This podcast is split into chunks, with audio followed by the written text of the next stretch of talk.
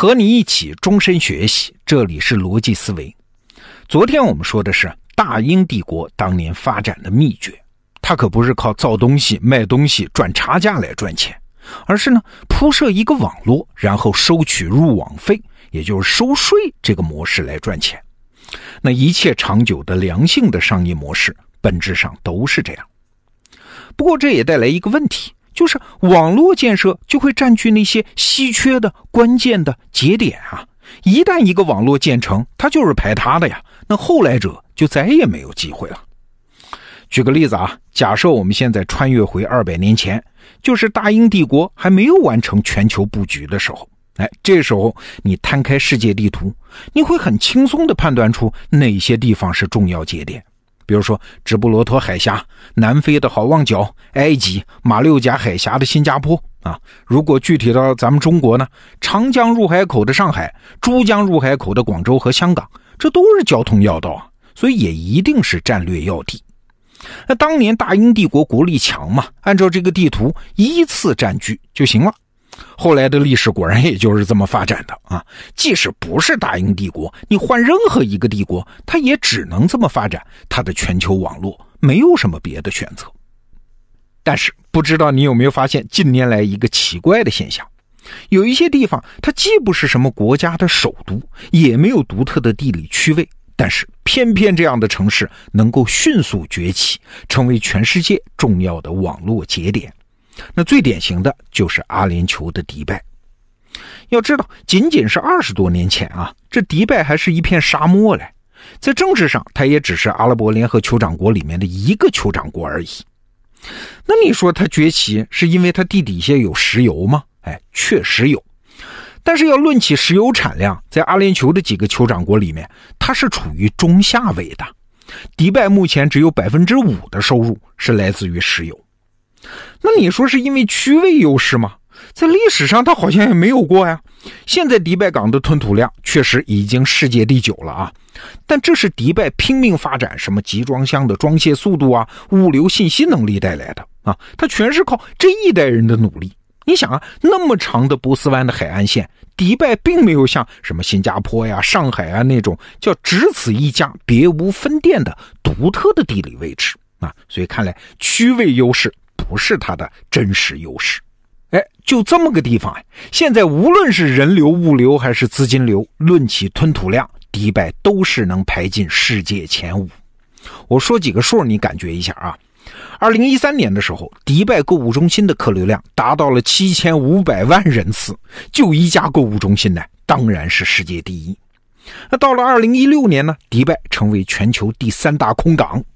到了二零一七年呢，到访迪拜的客流达到一千七百六十万人次，什么概念？这是全世界第三大旅行目的地了，超过了法国的巴黎呀！你想，迪拜那是近几十年才崛起的，在沙漠上长出来的城市啊，这是怎么做到的呢？其实说起来也挺简单的啊，就是迪拜人有一个概念。就是只要靠人力能做到的，而不是那种独有的自然禀赋才能做到的啊！我就要尽可能做到世界第一。就拿造摩天大楼来说，我们现在都知道啊，迪拜有世界第一高楼哈利法塔。但是有意思的不是这个高度，而是它的建造过程。二零零四年这哈利法塔开始造的时候，世界第一高楼是谁啊？是咱们中国台北的幺零幺大厦，高五百零九米。那按照常识嘛，只要比这个五百零九米高一丢丢，五百一十米都可以是世界第一。但是迪拜人不这么想啊，他想的是，我一旦建成了，你幺零幺大楼在上面加个尖儿怎么办呢？你不就超过我了吗？所以哈利法塔的建设，从最初设计的五百六十米，到后来的六百五十米，又提高到七百五十米，最终建成八百二十八米。你看，把幺零幺大厦甩了一大截儿。据说在过程中，连开发商也不知道到底要建多高啊，是一边建一边涨。其中只有一个念头是清楚的，就是我哈利法塔不仅要当世界第一，而且要在未来很多年里面保持这个世界第一。这过程你听起来挺奇怪的吧？建一个大楼，哎啊，这么严肃的一个工程，你怎么心里还没谱呢？原因很简单，设计方在这个大楼底座上下了功夫，可以保证它承载一百万吨以上的重量。现在建到了八百二十八米，只用到了其中的五十万吨，也就是说一半的承载量。这是啥意思啊？这是对后来所有追赶世界第一高楼的建设者发出了一个无言的威胁。您呐，不就是想当世界第一吗？想超过我吗？没门儿！哈哈，我现在是八百二十八米，你要是胆敢建到八百三十米，我就还继续加高，而且我可能还有再加高到二百米的潜力。您呐，就别费那个劲了，世界第一永远是我的。你看，这就是迪拜人的想法。就这么短短几十年，迪拜可是创造了无数个这样的世界第一呀！什么世界第一大游乐园、第一大人工岛、第一大音乐喷泉、第一大购物中心、第一大机场、第一大花园、第一大室内滑雪场，等等等等。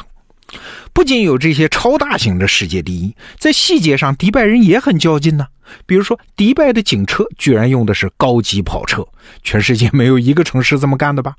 迪拜的 ATM 机里面居然可以取黄金啊，这也是世界独一份吧？其他还有什么第一长的金项链啊，第一大的金戒指啊，最贵的冰激凌啊，等等啊。所以你发现，迪拜人的思路里面有一个很硬的内核。那就是只要人力所及，只要不是靠独特资源，只要能够吸引目光，我都要整个世界第一，而且是短时期内无人能赶超的世界第一。那请问迪拜人这么干，他争的是啥呢？难道仅仅是争口气吗？是一种虚荣吗？从结果来看，当然不是。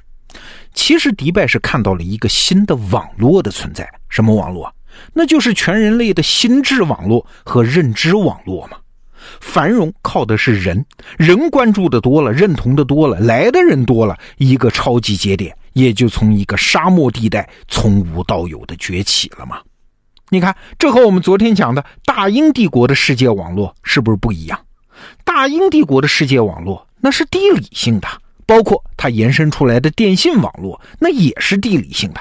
这种网络的形态是受到自然条件的刚性约束的啊，就那么多节点，有人占了，其他人只能干瞪眼。但是我们今天讲的迪拜呢，不一样了，它是人类的心智网络和认知网络，那几乎有无穷的空间可以拓展，有无穷的深度可以开发。也就是说，任何一个节点，只要地理位置别太差，它就可以凭借自己向全世界输出一个叫想法的东西，成为新一代网络的主宰者啊！关键资源是想法，而想法是依赖于人的头脑啊，是可以无尽产生的。其实啊，不光是迪拜，咱们中国也有这样的城市啊，那就是深圳。二零一八年，我们都知道啊，深圳的 GDP 超过了香港。这听起来好像没啥，咱们中国内地发展速度就是快吗？啊！但是你要从网络的角度来看，这其实是个奇迹。你想，当年之所以要在深圳设立特区，为的啥？为的是借助香港的全球网络嘛。我们刚开始想的是香港提供金融网络、全球市场网络、技术网络、人才网络等等，深圳只需要进行生产就可以了，卖东西赚点小钱，我们就挺满足的呀。哎。这个模型只能解释深圳早期的腾飞，为啥？因为网络效应的特点天然就是这样，越多人用就越好用，网络本身就越强大。所以深圳如果借助的是香港的网络，那就是深圳发展的越好，香港发展的就应该更好才对啊！你放眼全球啊，那些超级大城市旁边的城市其实挺倒霉的，虽然它能够享受一点辐射性的好处。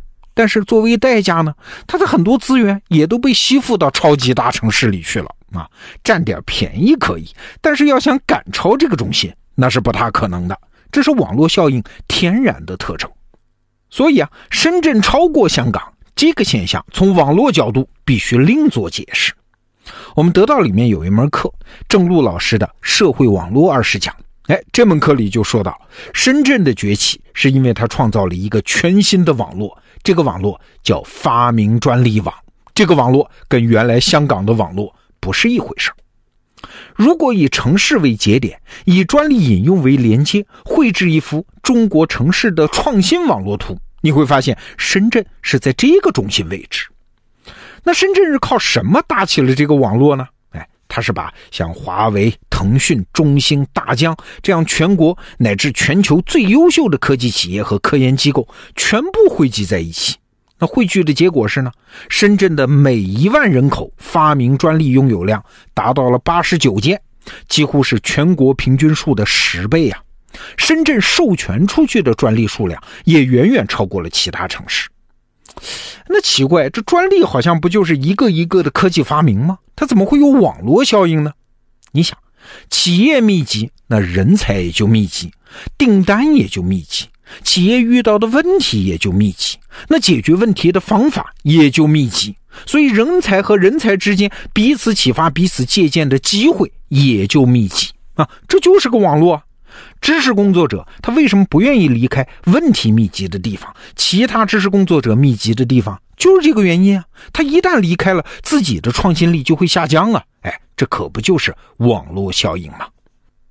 哎，正是凭借这个全新的网络，在这一轮的什么电子信息、智能制造的浪潮中，深圳才能把香港抛下吗？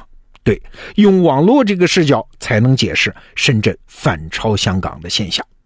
你看啊，当年的大英帝国只是连接起了全球的地理网络，就这么浅浅的一层啊，它居然就造就了那么大的日不落帝国。而如今呢，有一扇全新的大门在打开啊。那是人类的想法网络，这个网络不得了啊！它甩开了自然资源的刚性约束，那里面是无穷广大的空间，无穷丰富的层次。也就是说，任何国家、任何地方，只要凭借全新的想法，就能打开人类连接的新层次，就又能开创一个辉煌的大航海时代。我们这代人呐，面对的不确定性就是由此而来，而面对的机会呢？也是由此而来。好，这个话题我们就聊到这儿。逻辑思维，明天见。